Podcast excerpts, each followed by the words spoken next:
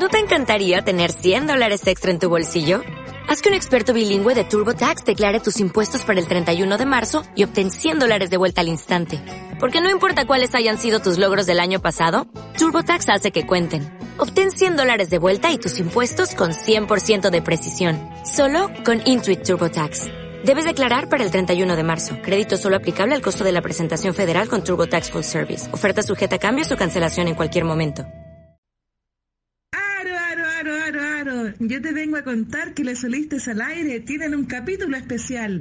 Capítulo especial ahí sí, con una de nuestras convencionales para saber cuáles son nuestras posibilidades. Nuestras posibilidades queremos saber y qué Chile vamos a tener. Ojalá sin policías manchados y no nos olvidemos del matapaco, de la paritaria, la inclusión de la región para que salga una buena constitución. Hola, hola. Buenas noches con esas regias palabras, con esa cortina hermosa que nos hace Vita, miembros de nuestra comunidad Les Solistes. Les damos una cálida bienvenida a esta transmisión especial, una especial constituyente, como ya saben, sabrán, se enterarán, eh, este lunes 11 de julio. Ya hice. Eh, quedan ocho semanas para el 4 de septiembre, que es el día D. Vamos a dar un pequeño contexto muy breve, eh, después de un proceso de un año en donde la Convención Constitucional, 154 miembros, em, hicieron un, em, una propuesta de constitución, ¿sí? levantaron una propuesta de constitución que al comienzo fue un borrador de 390 y algo artículos y ha quedado en una, eh, mayor, eh, en una cantidad más reducida eh, y se ha entregado este borrador para que sea dispuesto y aprueba en votación popular el 4 de septiembre de 2022 para saber si Chile cambia su constitución eh, que tiene actualmente hecha en el 80, la constitución del 1980, hecha en dictadura, por esta regia eh, eh, constitución escrita en democracia, paritaria y con todo lo que nosotros sabemos. Me encuentro esta noche con Pau, me acompaña Pau desde Francia. Hola Pau, ¿cómo estáis? Hola, bien. Eh, con calor de verano a las 3 de la mañana. Oye, te quiero agradecer por eh, responder a esta convocatoria y eh, darte el trabajo de estar aquí conectadas con nosotros eh, a, altas horas. Ella está en Francia y es un esfuerzo que está haciendo, pero lo amerita. Y para este episodio, Pau, ya es el cuarto especial constituyente. Hemos estado con Jennifer Mella, hemos estado hablando con César Uribe, estuvimos hablando con Damaris Abarca y el último fue con Juan José Martín. El día de hoy estamos con otra convencional, que a esta altura ya es ex convencional. Y yo también me gustaría tomar la libertad de, un poco, para que hagamos eh, algo de escuela, eh, algo de orientación cívica también, ya no, no hablemos más, no se habla más del el borrador de la constitución como fue hace hasta hace una semana atrás. Eh, de ahora en adelante hablamos de el proyecto o la propuesta de nueva constitución. ¿sí? Y para ello, el día de hoy tenemos invitada a una ex convencional, por el distrito 7. Nos acompaña Camila Zárate, Zárate un eh, aplauso y bienvenida Camila, por favor. Bienvenida. ¿Cómo estás, Camila? Hola, hola, Sebastián, Pau. Bueno, muchas gracias por la invitación. Le mando un saludo grande también a quienes nos están escuchando en la radio. Eh, acá estamos, bueno, estamos un poco enfermas, pero estamos bien. Estamos con mucha energía para, mm, eh, para enfrentar esta campaña y obviamente para poder difundir todo lo que ya es, como dices tú, Sebastián, muy bien, ya es la propuesta. Cuesta porque uno, uno empieza a, mecánicamente a reproducir ciertos conceptos y claro, uno decía borrador, borrador, ya hay que decir de la constitución y uno ya es ex convencional a esta altura, pero bueno, eh, todo ha sido muy rápido. Imagínate ya, hoy día lunes, hoy día cumplimos una semana desde que ya entregamos la propuesta esta semana que pasó, inscripción de cabildos, ha sido así, todo muy rápido, pero tenemos todavía días para, para seguir difundiendo la propuesta y para seguir conversando con la gente. Así que entusiasmada. Muy bacán. Oye, Cami, ¿y nos puedes contar para que la gente te conozca, pero de tu propia boca, porque nosotros podríamos darnos el trabajo, que es fácil de hablar de ti con respecto a lo que podemos pesquisar en redes sociales, eh, arroba Camila Zárate, eh, y, pero eh, si te tenemos acá, vale más la pena que por favor te presentes tú misma. ¿Es posible que nos cuentes con quién estamos hablando el día de hoy? Bueno, mira, yo soy joven, pero llevo harto años de, carrete en, esta, en este asunto. Eh, partí con la revolución pingüina metiendo en el momento social, así que he estado harto tiempo. Después centro de estudiante, luego en, el Liceo 7, después en, la universidad, eh, luego delegada obviamente en la, en, en la FECH y así sucesivamente. Y en el 2013 empecé a ser parte de un movimiento que se, que se conformó, que se llama Movimiento por el Agua los Territorios, que existe hasta el día de hoy, y que es un espacio de articulación de organizaciones, bueno, de todo tipo, eh, socioambientales en general, pero tanto territoriales, estudiantiles, feministas, etcétera, que eh, en el fondo quisimos luchar ya no solamente por los conflictos locales, sino que por demandas comunes de todo el país. Y una de las demandas más clave y más importantes ha sido justamente la desprivatización del agua, que es uno de los temas también en los que hemos puesto un eje central en esta constitución, en esta propuesta y también en lo que es la, difusión que estamos haciendo. Y desde ahí, bueno, yo eh, luego participé como, eh, como vocera del Zonal Centro durante dos años y em, también, bueno, en hartas organizaciones he estado formando parte a nivel eh, local, eh, la organización Parque Cavitería, en el caso de Valparaíso, mi organización de base. Estamos ahí defendiendo un, bosque, eh, unos últimos bosques con palma que queda ahí en, la ciudad. De hecho, el último estero no ha abovedado la comuna. Hemos tenido varios problemas con el municipio porque no, no, no le ha dado la protección que merece ese espacio. Eh, pero bueno, ahí hemos estado y ahora eh, en los últimos años me, me, incorporé a este proceso a través de tirarme como convencional constituyente. Lo hice a través de la lista del pueblo eh, y luego dentro de la lista del pueblo, que, básicamente casi que se disolvió, nos, nos, conformamos dentro de la convención mediante pueblo constituyente. Así que mm, así ha sido el proceso, ha sido un proceso largo. Yo yo siempre pienso que son las organizaciones socioambientales, las, que, o sea, las, organizaciones sociales más bien las que han tenido una centralidad importante en el proceso. Luego, dentro de la convención y afuera, y, literalmente afuera, con actividad, con agitación y todo, estuvimos bien presentes también las organizaciones sociales. Y además, bueno, tengo em, eh, también harta participación en el movimiento feminista, eh, fui parte también de la Comunidad Feminista 8 de Marzo a través de eh, un comité socioambiental, he sido parte del movimiento animalista también, he hecho mi tesis en eso. Eh, en, lo, en el tema estudiantil, bueno, estudié Derecho en la Chile em, y me he especializado en Derecho Ambiental y en Derecho Animal. Fui parte del Centro de Derecho Ambiental. Así que bueno, esas son algunas de las cosas eh, con las cuales me podría presentar. Oye, pero más currículum, sí. Perdón, eh, eh, no sé si será una indiscreción preguntarle edad, porque con tu currículum, eh, francamente, podría, estaría ahí al borde de jubilarte para algunos. 80 años. No, 30, 30. Ya. Una persona joven también es que, no sé, está súper bien igual, eh, creo yo, que sean los jóvenes los que escriban eh, la nueva constitución y sobre todo si son personas como Camila así súper comprometidas desde hace mucho rato en, los movimientos sociales, la ecología, eso está increíble. Yo les recuerdo a todos los que nos están escuchando, aprovechando aquí que estoy hablando, que manden sus audios al más 569 75 11 18 52 si le quieren preguntar algo a Camila, si quieren contar algo con respecto a este nuevo proceso que, que estamos viviendo, eh, los audios están abiertos.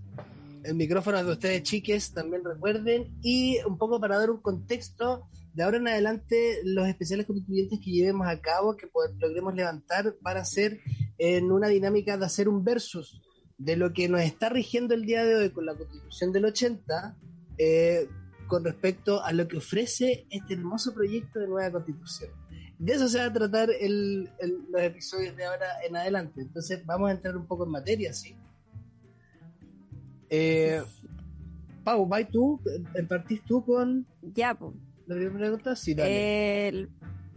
la idea de hacer este versus es un poco bueno, acercar este proyecto a, la, gente, eh, sobre todo a los que les da miedo esta cosa de cambiar de constitución. Eh, entonces queremos partir nuestro versus eh, preguntándote, Camila, con respecto a las diferencias entre la constitución del 80 y el nuevo proyecto de constitución, con la cantidad de, de artículos perdón, que están dedicados al medio ambiente o que nombran o que consideran al medio ambiente como parte de eh, la legislación. Claro, dicho, dicho sea de paso, eh, Cami, aparte del gran currículum que ya nos presentó, que ya nos, nos compartió, ella fue parte de la comisión que veía este tema dentro de la convención. Entonces, tiene toda la potestad para poder hablarnos con respecto a esto.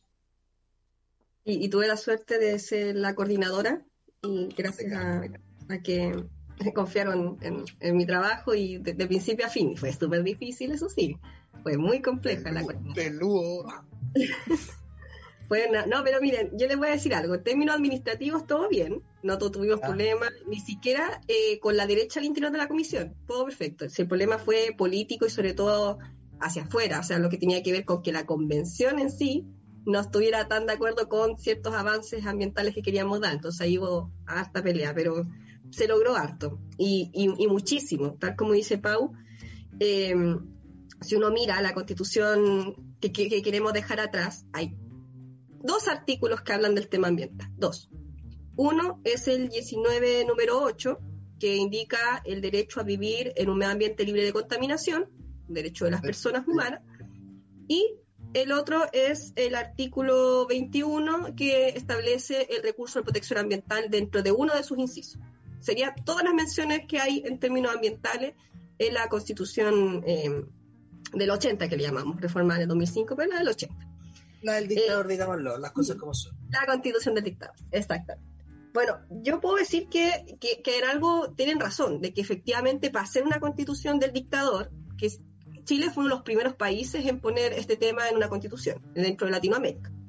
Pero eh, ya está muy atrasado para todos los avances que han habido. O sea, ya a nivel latinoamericano ya no se habla de un derecho nuevamente libre de contaminación, ya se habla de un derecho nuevamente sano y ecológicamente equilibrado. Entonces, ya se estaba quedando bastante atrás la constitución.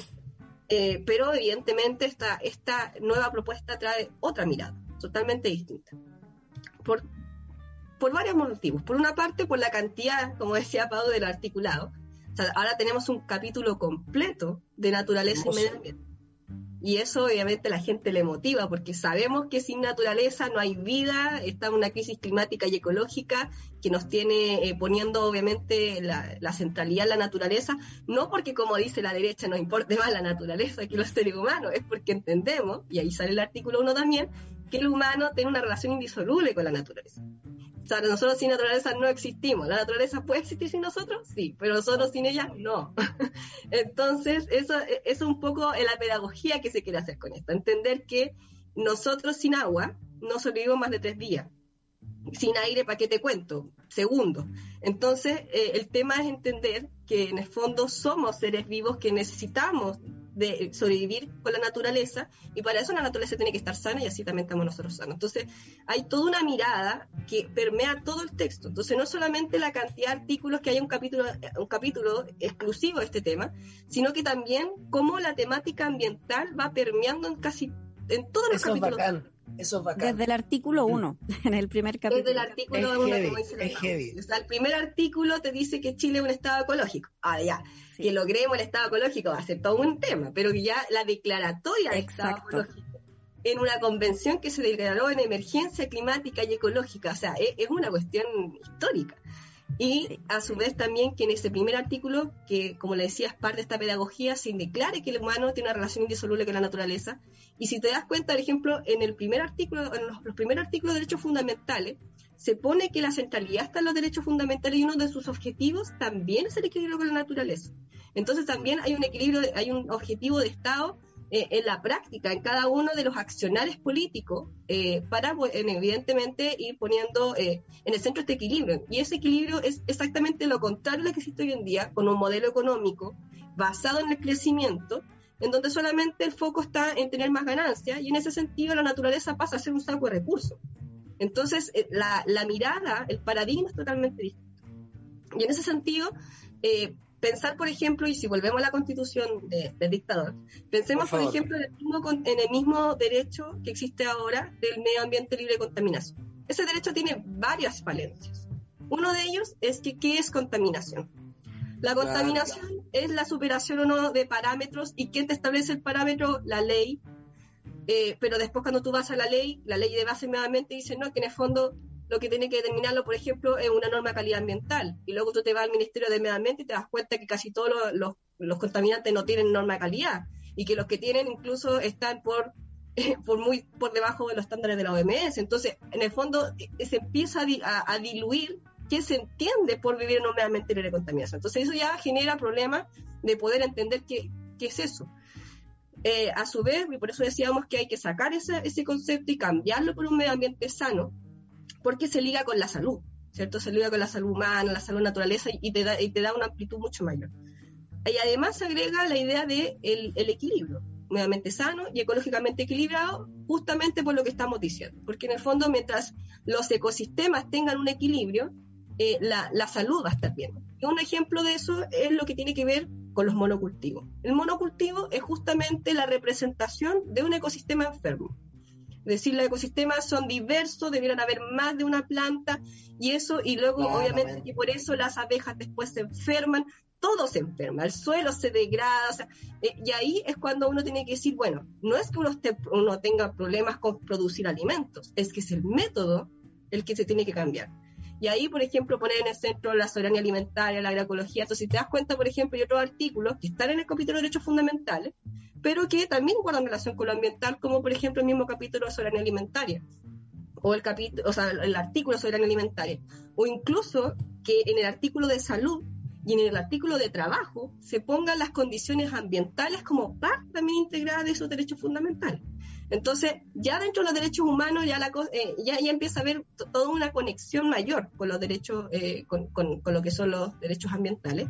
Y a su vez, también se agregan otros derechos humanos ambientales, como por ejemplo el derecho a vivir eh, en un aire, con un aire limpio durante todo el ciclo de vida. Y un derecho bien interesante que es el derecho de acceso responsable a la naturaleza, porque así también se, existe una relación de que nosotras queremos acceder a la naturaleza para conectarnos con ella, etcétera, que hoy en día está negado por la privatización, pero a su vez se establece que este acceso tiene que ser responsable. Entonces también hay, un, hay un derecho de ver, ¿cierto? No es llegar y, en el fondo ir a hacer eh, estas fiestas electrónicas en, los bosques. O sea, se trata de, de, de, reconectarse y obviamente respetar la naturaleza. Y a su vez, yo creo que ya esta es la innovación mayor, se establece por otra parte los derechos de la naturaleza.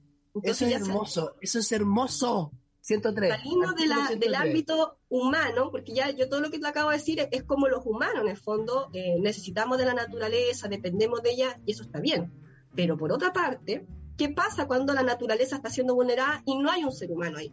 O sea, por ejemplo, un bosque, o hay una, o, no sé, por ejemplo, en Dominga, que, que lo que está ahí vulnerándose son los pingüinos, no son las personas. Y ahí hay un tema, porque hoy en día, eh, lamentablemente, como es un derecho humano en esta constitución del dictador, tú tienes que comprobar que existe una comunidad afectada, tú tienes que comprobar que eres legitimado, activo, que se llama, para poder ir a accionar.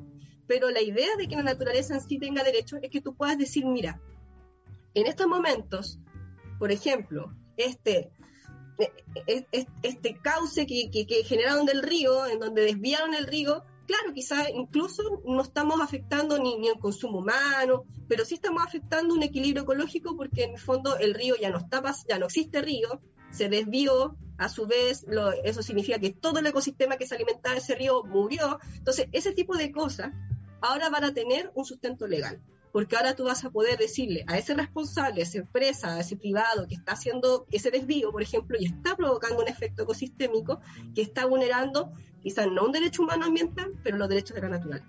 Entonces eso también es, una cuestión así impresionante y muy, muy, muy bonita, porque además te saca de la mirada antropocéntrica de decir, ya, siempre el ser humano está al centro, debajo de Dios, y empezáis a pensar que la naturaleza también tiene derecho. Ahora alguien te puede decir, oye, ¿cómo eso es posible? Bueno, yo, yo le pregunto cómo es posible que las empresas tengan derecho y, las personas casi no lo tengan. Entonces, ¿por qué la naturaleza no va a tener derecho? Y ahí, eh, obviamente, que hay, que hay que pensar en qué derecho, y ahí establecimos con claridad que es el derecho eh, a, al que se respete su existencia, el derecho a sus ciclos naturales y el derecho a la restauración. Y eso también es súper importante, porque en el fondo muchas veces se demanda, ¿cierto?, a una empresa pensando en una reparación, una compensación económica. Pero ¿qué pasa con la naturaleza que en el fondo fue degradada? Y ahí también es algo importante porque el derecho a la restauración va a ser para que la naturaleza misma sea restaurada después de que fue dañada. Entonces se genera también todo un campo de acción que, es nuevo y que, y que evidentemente va a ser también una novedad. Y junto con eso, una defensoría. Una defensoría para que esto no sea vacío, ¿cierto? Para que haya también mayor acceso a la justicia ambiental, Hoy sabemos que las comunidades no, no tienen los recursos, ¿cierto?, para poder eh, costear abogados y para poder eh, tener acceso a la justicia. Entonces también se hizo un cambio ahí en los tribunales ambientales, se agrega la defensoría. Así que hay mucho más para accionar. Y claro, se reemplaza el recurso de protección ambiental por la tutela de derechos con toda esta amplitud. Y ya para finalizar, yo creo que otra novedad, y obviamente imagino van a ser las preguntas que vienen, tiene que ver con toda la figura de los bienes comunes que van a ser esta nueva mirada de ver ya la naturaleza no como recurso natural, sino que los elementos que la componen van a tener esta categoría de bienes comunes naturales que eh, también tiene una mirada de que en el fondo, bueno, de qué sirve que la naturaleza la protejamos si los elementos que la componen van a estar desprotegidos, van a estar privatizados, mercantilizados, como pasa con el agua. Entonces también ahí hay, hay un cambio que es sustancial y que obviamente también es, es uno de los que más incomoda a los empresarios que hoy en día tienen bueno, tienen, tienen todo Chile privatizado. Exacto. Que es súper bonito eh, saber que en esta, en esta, en este proyecto la naturaleza, eh, la ecología, lo, todo es centro de, es el centro del, del actuar en el que se van a basar las cosas. Eso me gusta muchísimo. Es esperanzador igual. ¿no? Sí, Sí, sí, sí, quita un poco esa ansiedad del mundo se va a acabar. Sí. Mañana, digamos. Es bacán. Devuelve la esperanza. Sí. Oye, bueno, ya hemos hablado un poco de los capítulos, eh, como que lograste integrar eh, respuestas de dos preguntas, dos puntos que queríamos tocar contigo, Cami, eh, que es la cantidad de artículos y las diferencias que existen con respecto a la nueva constitución, a la constitución que nos rige actualmente y mm, los capítulos que mencionan el medio ambiente, te pasaste por todo eso, seca, bacán, muchas gracias. Ahora, una...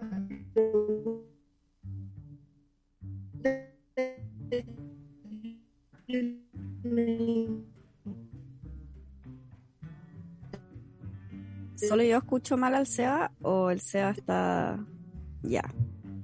Está con problemas de internet del SEA, así que eh, dilucidar por ya em, supongo que lo que el SEBA dijo era una de las preguntas que teníamos es con respecto al ecofeminismo y feminismo eh, y cuáles son las diferencias que hay entre las dos constituciones. Yo creo que todos sabemos la respuesta, pero eh, pero queremos saber la respuesta real. No, claro, o sea, aquí sí que podemos decir de feminismo nada. nada. Eh, no hay nada en la constitución del dictador. Además que no olvidemos que había una sola integrante mujer dentro de la comisión Ortuza, que fue la, comisión que, eh, que mediante la Junta Militar fue, fue, designada para escribir esta constitución que no se escribió en dictadura, o sea, que no se escribió en democracia. Eh, Claro, y actualmente, mira, si bien no logramos eh, integrar eh, un, articulado, por decirlo así, que, hablara del ecofeminismo propiamente tal, eh, porque entendíamos que, estas miradas más políticas tenían que permear el texto en su generalidad de manera transversal. creo que el feminismo y el ecologismo están presentes de manera transversal en todo el texto. Y, y, para quienes somos ecofeministas entendemos que es muy elemental eh, la relación, ¿cierto?, que existe entre la, la, dominación que hay del hombre sobre la naturaleza y que es la misma forma de relación de dominación del hombre sobre las mujeres. Y, y en ese sentido, eh, cuando nosotras hacemos una lucha ecofeminista, la entendemos como una lucha contra todas las opresiones. De hecho, las ecofeministas que son antiespecistas también entendemos que esta, esta forma de opresión que también se replica con respecto a los animales, eh, también eh, es alguno de los, de los paradigmas que queremos también erradicar, ¿cierto? Y pensamos en, en, una constitución que también fuera animalista y que también lo logramos a través de un articulado en específico en donde se, establece el derecho a no ser maltratados. Y eso también es una innovación tremenda, eh, pensando en que la, o sea, en ninguna constitución del mundo eh, hemos tenido el, privilegio de poder garantizar que los animales son sujetos de derecho. Eh, se, ha, se, ha, reconocido en algunos cuerpos legales en algunos países, pero y también en algunas jurisprudencias, ¿cierto? Con respecto a simios, a chimpancés, eh, a elefantes, pero ahora el poder reconocer que los animales en sí tienen su propio derecho a no ser maltratados significa eh, elevar una categoría que hoy en día, por ejemplo, en el Código Penal los establece como un, un derecho de los humanos, en el fondo. Ellos son objeto jurídicamente protegido de los humanos y lo que se trataba de buscar ahí con el delito de maltrato animal era, era pensar en que la sociedad no, no, no, no merece el, ver el maltrato. Eh, Una teoría bien kantiana de, de, de, qué tan civilizar la sociedad la medida también de cómo trata a los seres inferiores a ella. Entonces, desde esa mirada eh, se establece el, el, delito maltrato animal, pero yo creo que Chile está en una muy buena posición de tomar este liderazgo, porque eh, también es uno de los primeros países de, la, de, de Latinoamérica, de hecho fue el primero en establecer en el Código Penal el maltrato animal y también ha sido eh, uno de los primeros, fue como el tercero a nivel mundial en, en, generar una ley totalmente abolicionista con respecto a los cetáceos y animales eh, mamíferos marinos. Entonces, yo creo que Chile está en condiciones de poder liderar este proceso.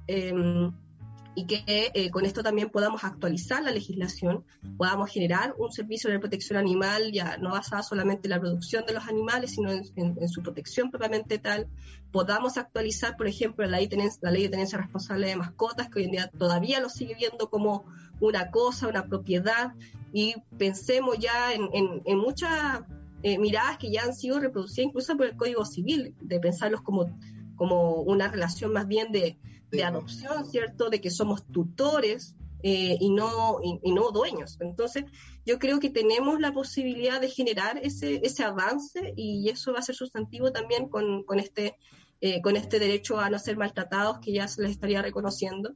Y, y, para mí todo eso tiene mucha relación también con esta mirada que te decía Pau de, de, de superar las opresiones.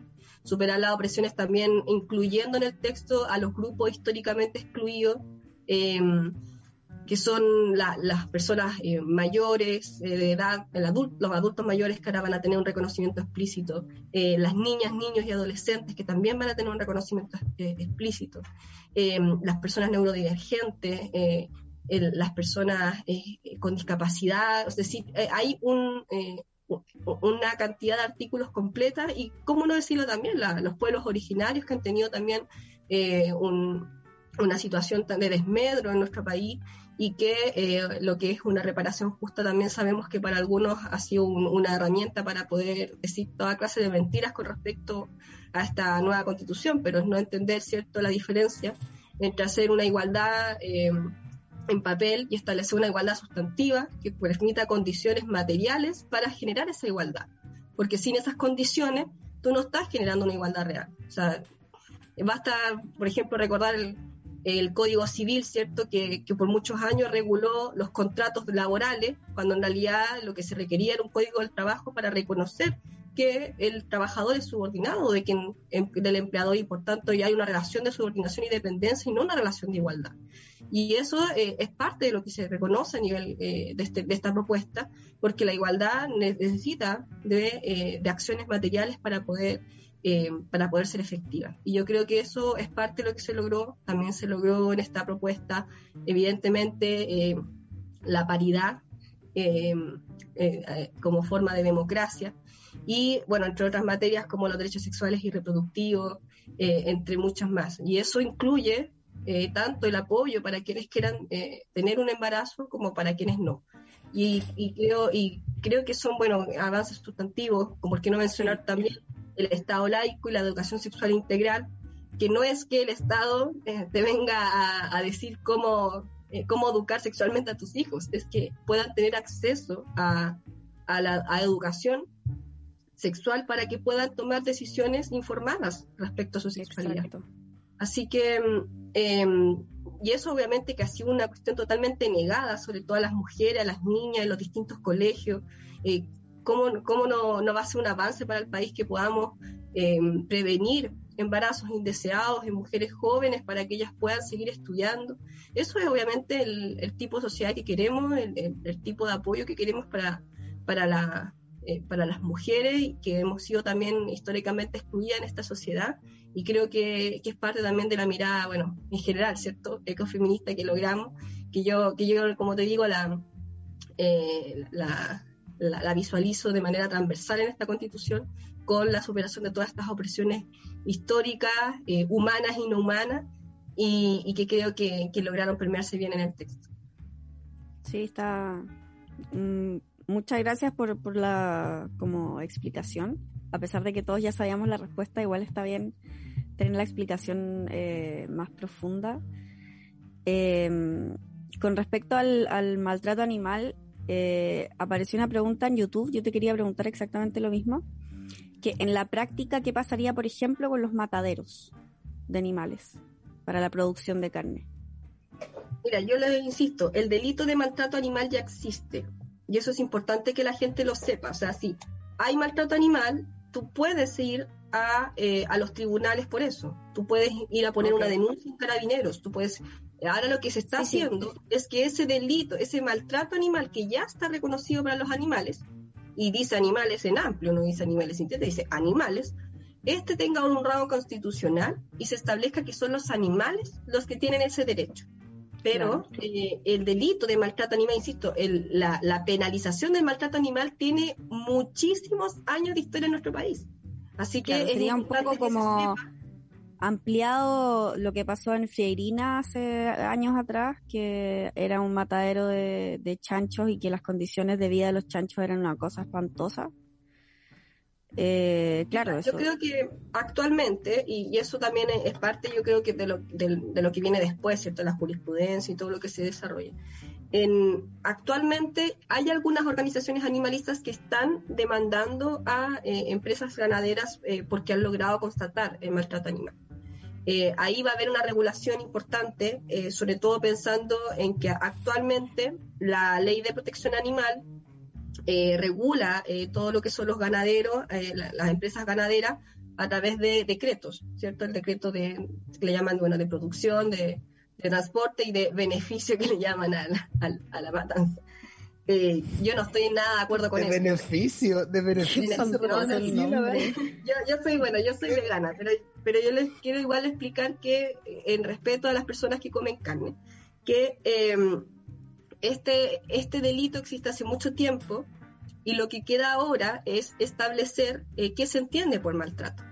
Y eh, internacionalmente lo que se ha establecido, por ejemplo, es que un animal, para no ser maltratado, tiene que cumplir con las cinco libertades que se han llamado, ¿cierto? Libres de movimiento, libres de tener un comportamiento normal. Entonces ahí ya vienen todos estos parámetros, por ejemplo, del bienestar animal para determinar cuándo hay o no hay maltrato. Pero yo lo que quiero hacer es un llamado a la calma de que esta jurisprudencia, toda esta doctrina respecto a los animales, de qué se entiende por maltrato, de cuándo hay bienestar, es algo que tiene muchísimos años en nuestro país y los colegios médicos veterinarios han enseñado esto en sus clases por muchos años. Entonces, no es eh, la novedad no va por ahí, la novedad va en, entender el estatus jurídico que hoy en día van a tener los animales, en donde vamos a cambiar de una simple cosa, un bien mueble ese moviente, como se llama hoy en día, una silla, a, eh, a lo que realmente son, que son seres sintientes y que ya está totalmente comprobado por la ciencia eh, hace muchos años. Entonces, e, eso es el cambio sustantivo, pero eh, en la praxis lo que se tiene, esos eh, obviamente van a ser distintas convenciones en relación a lo que la sociedad quiera.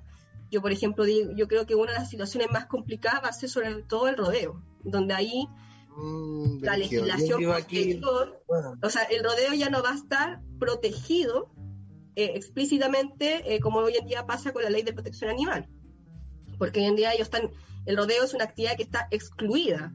O sea, tenemos regulados los ganaderos, pero el rodeo no está regulado porque se regula por sus propias, eh, sus propias leyes y sus propios decretos de reglamentos deportivos.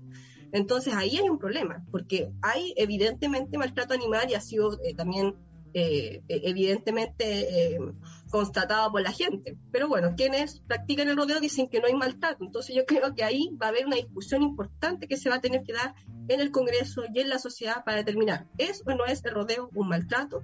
Nosotros creemos que sí, pero como todavía no se ha determinado, ahí va a estar el, el medio. ¿Qué se entiende por maltrato y si es, por ejemplo, esa actividad o no maltrato? Por ejemplo, temas como el que tú estás tocando ahora de decidir eh, o, ver cómo la sociedad eh, tiene como óptica, o, óptica perdón, el tema puntualmente este. ¿Se puede plebiscitar eso? ¿Cómo ¿Se podría plebiscitar una, una situación así? Vamos lo que va a haber ahora, y ahí entramos, claro, los instrumentos de, democracia eh, popular y directa. Lo que puede pasar es que la gente ingrese, por ejemplo, una iniciativa popular de norma, que en esa iniciativa popular de norma establezca eh, que quiere regular para que el rodeo se considere maltrato animal y por tanto eh, no, no, se pueda no pueda no pueda seguir practicándose en nuestro país y, pero con un proceso de transición por supuesto. O sea imagínate que un grupo eh, reúne una cantidad de firmas y esa cantidad de firmas tan significativa que eh, puedas irte a plebiscito. Ahora lo que sí va a pasar efectivamente es que esto va a pasar por un trámite parlamentario entonces va, a tener una cantidad de firmas, va a pasar por el Congreso y luego eh, ahí en el Congreso va a haber otro mecanismo bien interesante que son las iniciativas eh, de las urgencias populares. Entonces tú también, la misma población y ya no solamente el presidente de la República, eh, ahora también los parlamentarios y las mismas personas pueden estar solicitando que ciertos proyectos se pongan en tabla antes que otros. Y eso también va a impedir, porque ya sabemos de que los proyectos duermen en el Congreso, nadie los ve, entonces ahora van porque todo esto se va a acabar el Congreso, ojalá. Claro, así como hoy en día lo conocemos, se, va a acabar así, pero, pero también hay que, hay que aclarar, el Poder Legislativo sí, solo que van a ser dos cámaras distintas, porque hay tantas fake news incluso que hasta el Poder Judicial se va a terminar, entonces hay que ser súper cuidadosos con lo que se dice. Sí, sí, sí, y, con los tonos también. Y con los tonos también va al Poder Judicial, pero van a cambiar estas figuras para lograr una mayor democratización, mayor acceso a la justicia, eh, un presidente. Oye, Cami, y para quedarme en el. para quedarme en el mismo. Se va, antes, ah, sí, es la herramienta de las derogaciones. Dale, sí.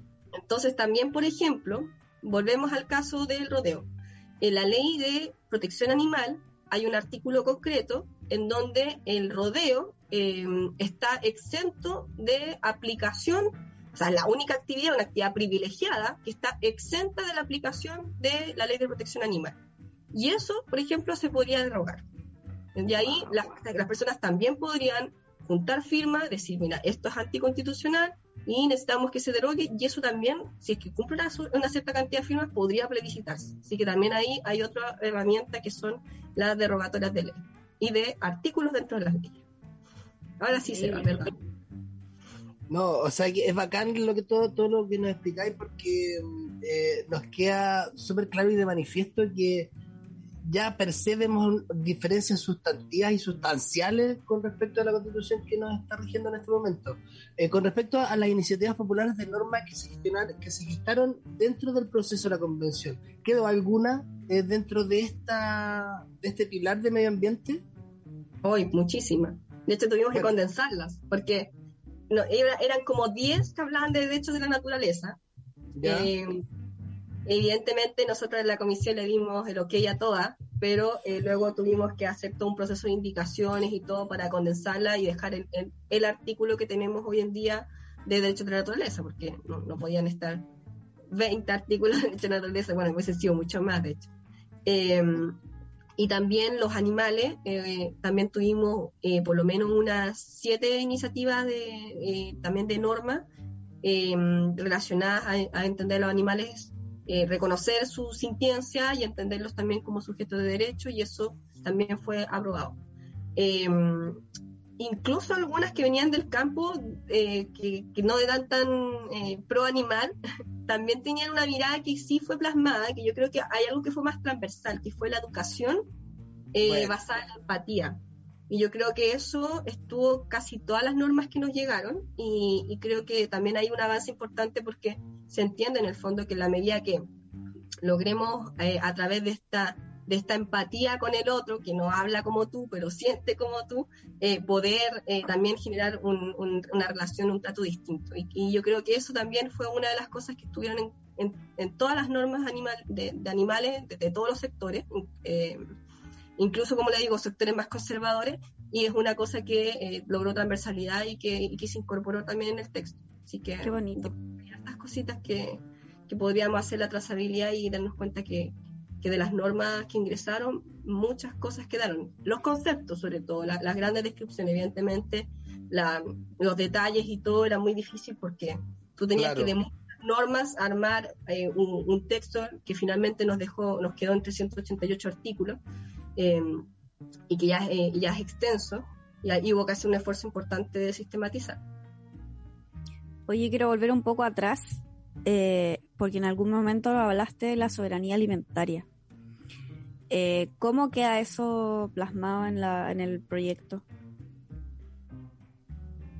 Mira, la soberanía alimentaria queda plasmada con la mirada del el derecho a la alimentación, pero también con la mirada de lo que nosotros pensábamos que, que tiene que ver directamente con que las personas eh, que habitan los territorios puedan decidir los sistemas de producción, eh, distribución y consumo de alimentos. Y eso, igual, disculpa, eso, eso, igual eh, funciona como buena definición de lo que es soberanía alimentaria, ¿no? Como para hacer un marco de para que se lo entienda.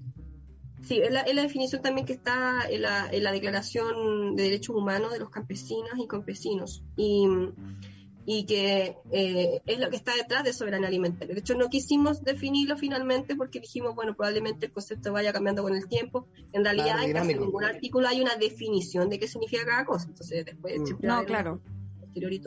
Pero la definición de soberanía alimentaria es muy clara y no es la misma que seguridad. Por ejemplo, seguridad es que hay una cantidad de alimentos. Exacto. Pero, y eso se estableció también, pero no es lo mismo que la soberanía, porque la ah. soberanía no es solamente una cantidad de alimentos, asegurar eh, que puede hacer, no sé, una canasta con, con fideos y salsas para cada familia, sino que eh, de, dónde vienen esos alimentos, cómo se producen esos alimentos. El manejo, claro, eso todo. Es súper lindo. Entonces, esa determinación, por ejemplo, que digamos, mira, ¿sabes qué? No queremos tener alimentos llenos de plaguicida, queremos tener alimentos más saludables porque queremos estar más saludables nosotros y que incluso dentro del capítulo de alimentaria se haya puesto también el centro en la salud, eh, habla también de, una mirada distinta, de que evidentemente en Chile nos alimentamos mal, y eso es un hecho, y que eh, también tenemos que ser capaces de tomar definiciones de política pública en, en, que se ponga la alimentación de las personas de, nuestro país también en el centro.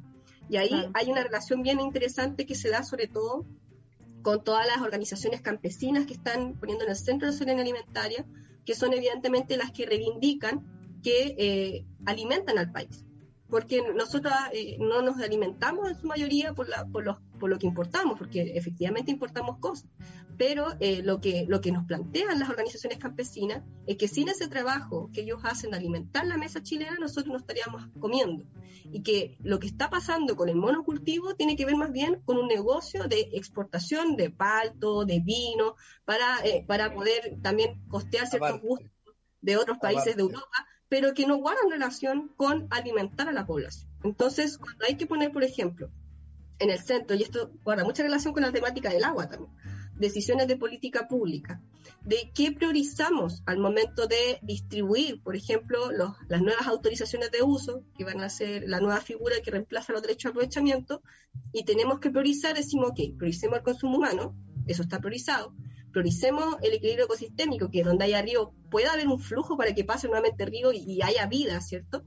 Pero además con lo, con lo que tenemos todavía, porque va a quedar más agua, y porque evidentemente si usted si ustedes sacan la cuenta y se dan cuenta que el 75% o el 80% ya, la demanda hídrica total es del agronegocio, se van a dar cuenta que hay agua para los ecosistemas, hay agua para, la, para el consumo humano. El consumo humano representa el 6% de toda la demanda hídrica del país. Entonces, hay agua para poder priorizar estas cosas que le estoy diciendo y a su vez también em, priorizar el consumo para la soberanía alimentaria. Entonces, eso también es parte eh, de, las decisiones de política pública que se tendrían que estar tomando con esta nueva orientación y este nuevo mandato constitucional, en donde ya si tienes que decidir, porque estamos en un contexto de sequía y eso es verdad, o sea, nadie está diciendo que no haya sequía, estamos diciendo que el gran problema de, eh, de, la situación de las comunidades que hoy en día dependen de camiones aljibe no es la sequía, es el saqueo. No es que no digamos que haya sequía, es que esa situación de desigualdad hídrica en nuestro país se da por el saqueo. Se da porque algunas personas, algunas empresas concentran los derechos de aprovechamiento de agua. El 1% concentra el 90% de los derechos de agua del país. Entonces, es, de verdad, es, la, es la representación misma de la desigualdad en nuestro país lo que pasa con el agua. El agua está acaparada, el agua está siendo utilizada por quienes eh, tienen un negocio agrícola, del agronegocio, y a su vez también ellos mismos, y ojo con esto, ellos mismos venden agua vía camiones de aljibe que el Estado tiene que pagar a través de sus municipios pobres, además empobrecidos, para darle agua a la población. Entonces, es, es un negocio redondo. Tú, tú secas la comunidad, secas la cuenca y además vendes agua, el agua. el agua para que la gente se, tome. Y, además, y, están, están rentables que incluso ya el agua termina termina siendo también un objeto de mercado, incluso hasta en la bolsa, y luego tú se lo puedes revender a una minera a un precio exorbitante, siendo que a ti te lo pasó el Estado gratuitamente. Entonces, de, verdad es un negocio pero tremendo. Y, y, volviendo al tema que decía Pau, eh, justamente cuando pones en el centro la soberanía alimentaria, con estas decisiones y con lo que significa la palabra soberanía alimentaria, ¿cierto? Con esto de poner en el centro la, decisión de los pueblos, la comunidad de Chile respecto de los sistemas de producción, de consumo, poniendo en el centro la salud, el equilibrio de los ecosistemas, todo lo demás, eh, evidentemente el agua se va a priorizar para ello y eso también es, es, una, es una ganada, por decirlo así, importantísima, porque sin agua tampoco vamos a poder Exacto, es esencial para la soberanía alimentaria y para la ecología y para todo. Para todo, para todo, para el desarrollo, para todo. bueno, es nefasto. Eh, nos dicen que tenemos un audio, recuerden, si que están siguiendo esta transmisión en vivo, nos pueden mandar audios con preguntas, comentarios, lo que usted quiera, al más 569 75 11 18 52. Martín, podemos escuchar el audio, por favor. Hola, por acá tengo una pregunta. Eh, primero que todo, estoy muy contenta de poder ver una feminista ahí y una de tantas ex convencionales feministas que nos están representando en este proceso tan importante. Y también tengo una consulta eh, para Camila, que es si, considerando que la, la constitución anterior no mencionaba muchas políticas medioambientales ni derechos eh, fundamentales en referencia a esto, eh, se basaron para esta propuesta, eh, para este proceso, en algún otro estatuto de algún otro país, en algún, tienen alguna referencia de otro lugar para poder redactar los artículos que ahora abordan todo el tema medioambiental? Esa es mi pregunta. Mando un abrazo, aguante y apruebo de salida.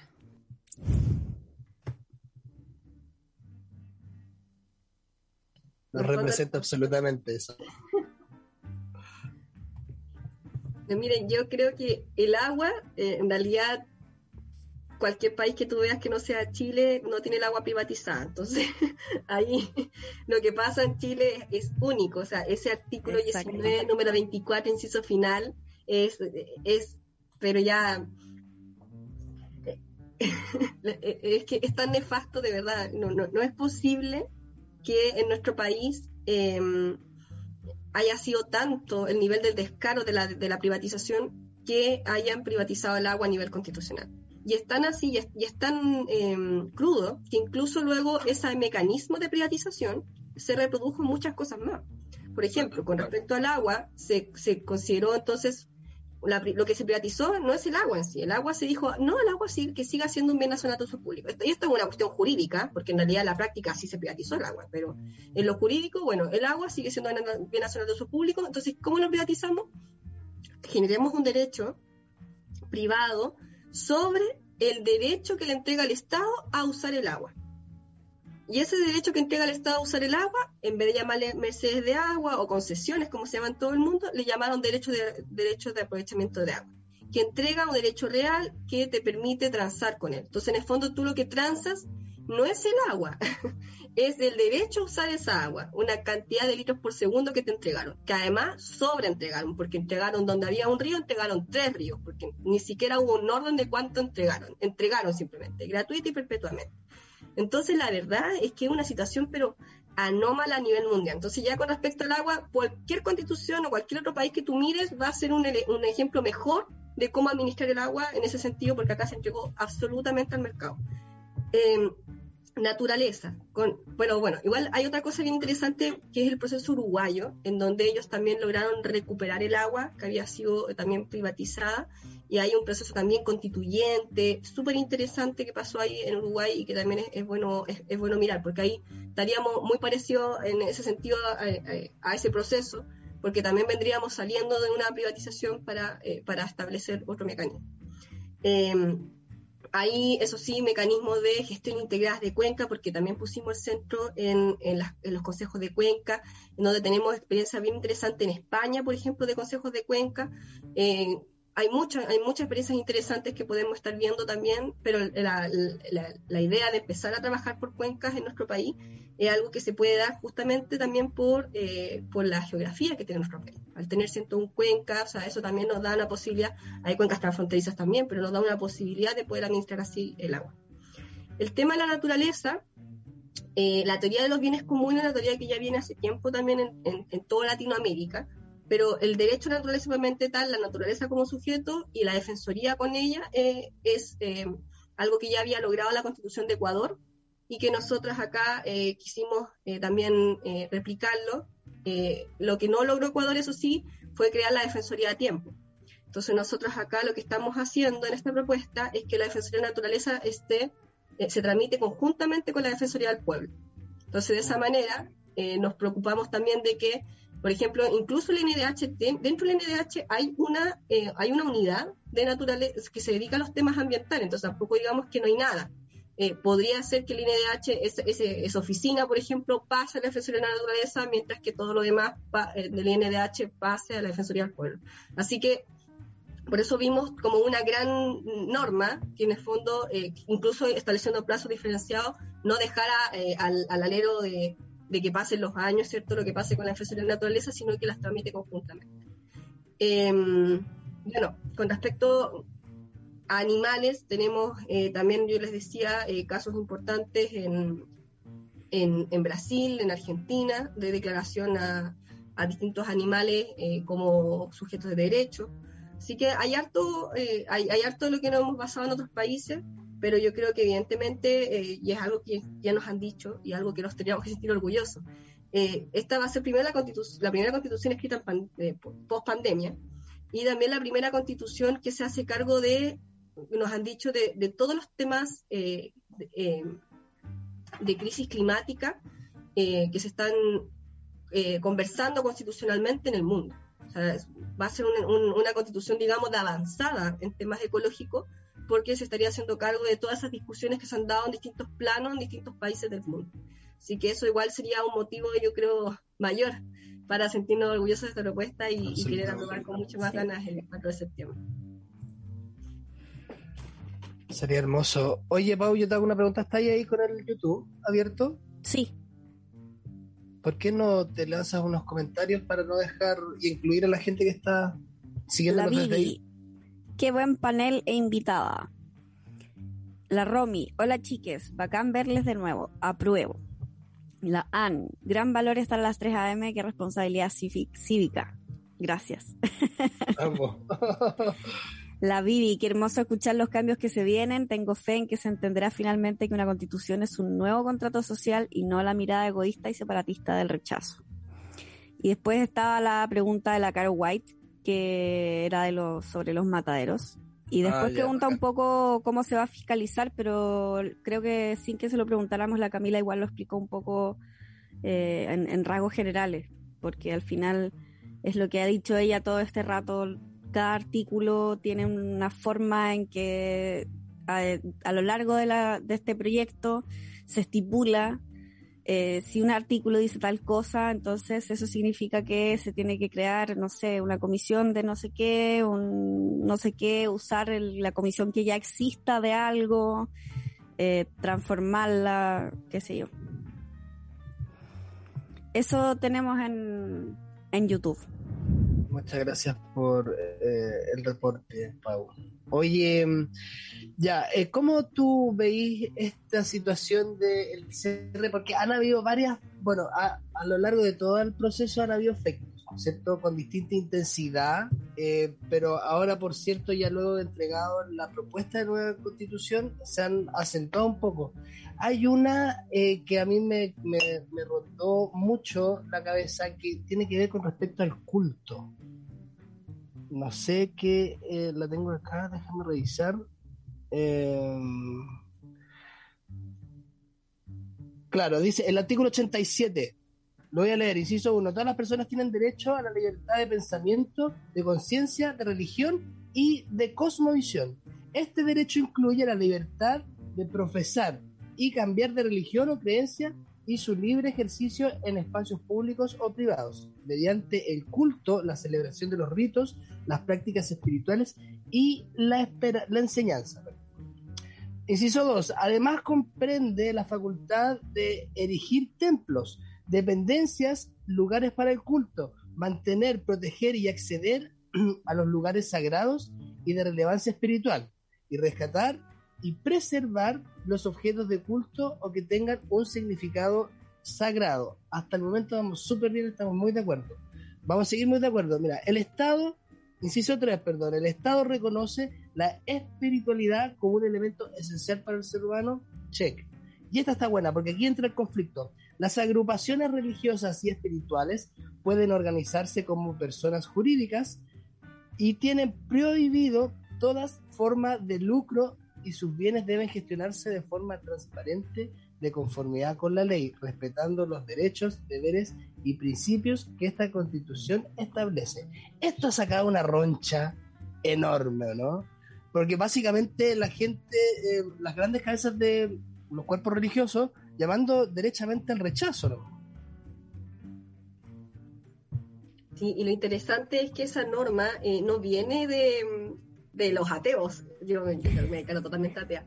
Eh, esa norma viene justamente de, la- las de los convencionales que venían representando también al mundo religioso y que eh, desde también el entendimiento de la libertad de culto como una centralidad y la espiritualidad, también entendían la importancia de, ¿cierto? Como tú decías, eh, de entender que hay otras formas de vivir la espiritualidad desde otras Claro. formas pero también de eh, la responsabilidad social que implica eh, est- est- esta, mm, las mismas entidades que, que tienen que, eh, que tienen este, este objetivo, ¿cierto?, de transmitir este culto.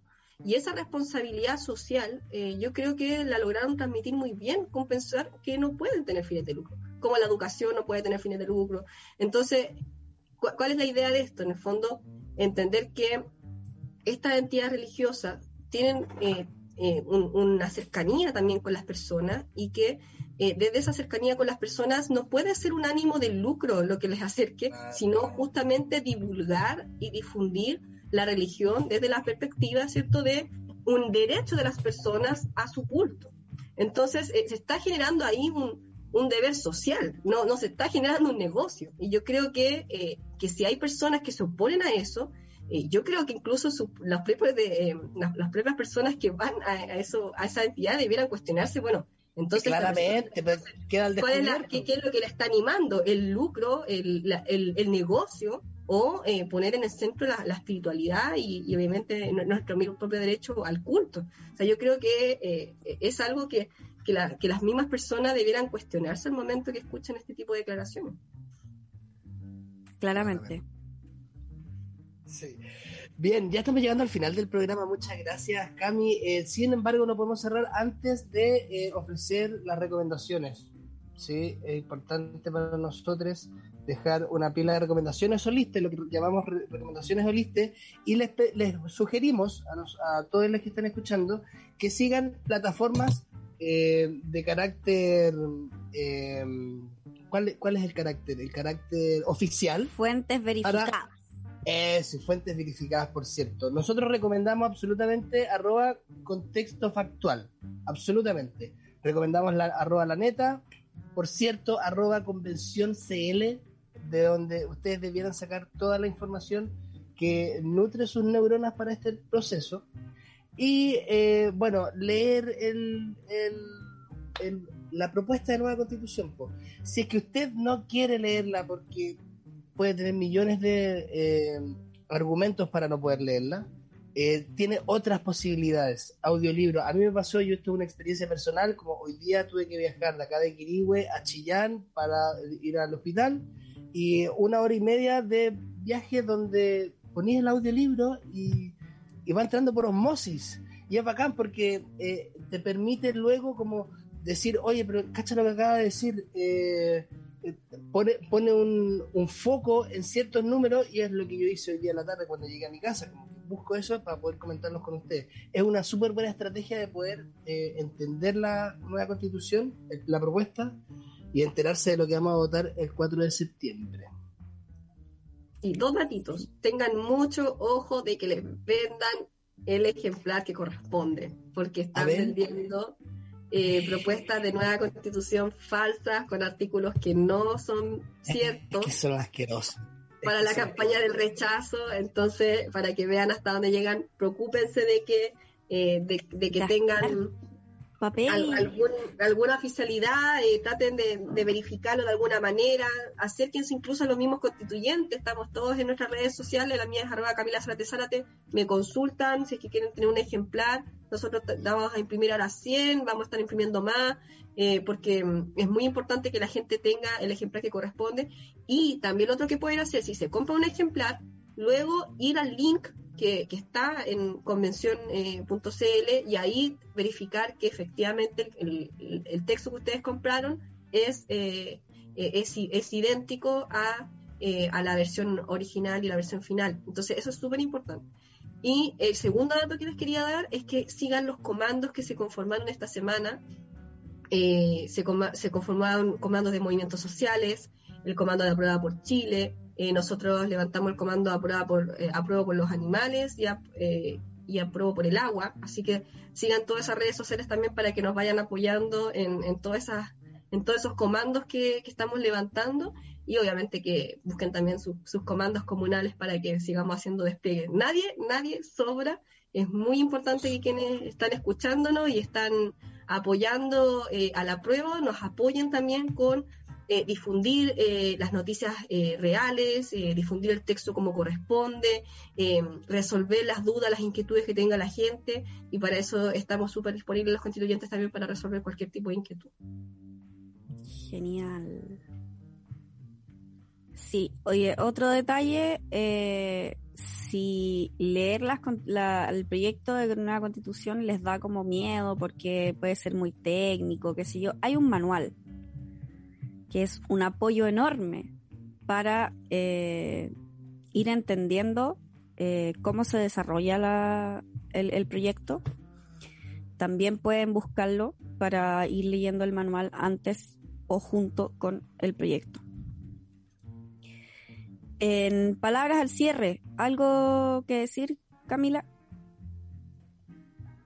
No, agradecerles por la invitación, chiquilla. Eh, y bueno, el Seba que se, se nos cae. Se cae. Agradecer a quienes nos estuvieron escuchando. Eh, bueno, ha sido un proceso súper largo, súper cansador, pero ya estamos en, en, el momento en que tenemos que poner toda nuestra energía para que eh, todo el trabajo que se ha generado durante todos estos, eh, bueno, un año de la convención, pero ya les mencionaba, son muchos años también de elaboración de cada una de estas propuestas sí. que llegan a la convención. Nosotros desde el Movimiento por el Agua en los Territorios, desde el 2012 que estamos trabajando por propuestas del, del movimiento socioambiental, eh, las organizaciones campesinas también llevan muchísimos años trabajando para las mismas propuestas sobre alimentaria, las propuestas feministas también tiene una construcción de alrededor de cinco años en nuestro país, la de pensiones también desde el 2017, 2015, perdón. Entonces, son eh, procesos de muchos años para llegar a estas propuestas que finalmente tienen cabida dentro de, la, de la, nueva constitución, dentro de esta nueva propuesta. Eh, ¿Por qué no, no mencionar también, hay artículos preciosos relacionados con, eh, con superar la situación de vulneración de derechos humanos de la dictadura? Eh, la, eh, la, declaración de la imprescriptibilidad de, delitos, eh, de lesa humanidad, y eso ya son reivindicaciones de muchos años en nuestro país. La misma Defensoría del Pueblo, ¿cuántos años solicitando esa Defensoría en nuestro país? Por muchos, muchos años. Entonces, son... no, no hay que pensar esto como un trabajo de un año, es de verdad el trabajo de muchísimos años, de muchísima gente, incluso gente que ya no está, gente también que en, la revuelta social para, para permitir que, eh, que, se diera este proceso. Y por supuesto que no nos podemos dejar engañar con terceras vías, con rechazar para reformar, porque eso no va a suceder. No ha sucedido durante todos estos años. Justamente quienes están llamando hoy en día eh, del rechazo de la concertación son Frey y Lagos, los mismos que ayudaron, apoyaron en la privatización de las sanitarias, de las carreteras. Entonces, no podemos permitirnos eh, eh, que este trabajo tan precioso de tantos años, de tanta gente, eh, no pueda tener, no pueda llegar a puerto el 4 de septiembre. Así que es mucho lo que nos jugamos, son muchos años de trabajo y por lo mismo creo que, es muy importante que nos apoyemos todas y todos, pese al cansancio, pese a las diferencias incluso, eh, para, para, lograr el resultado que estamos esperando el 4 de septiembre, que por supuesto que es apruebo feliz. Así es. Bueno, muchísimas gracias Camila eh, gracias por venir, por compartir eh, todo esto con nosotros. Eh, el SEA se nos cayó antes de que se acabara el programa, pero bueno, millones de gracias y apruebo de salida para todos. Gracias Martín por este espacio y que les vaya bonito. Nos vemos pronto. Chao, chao.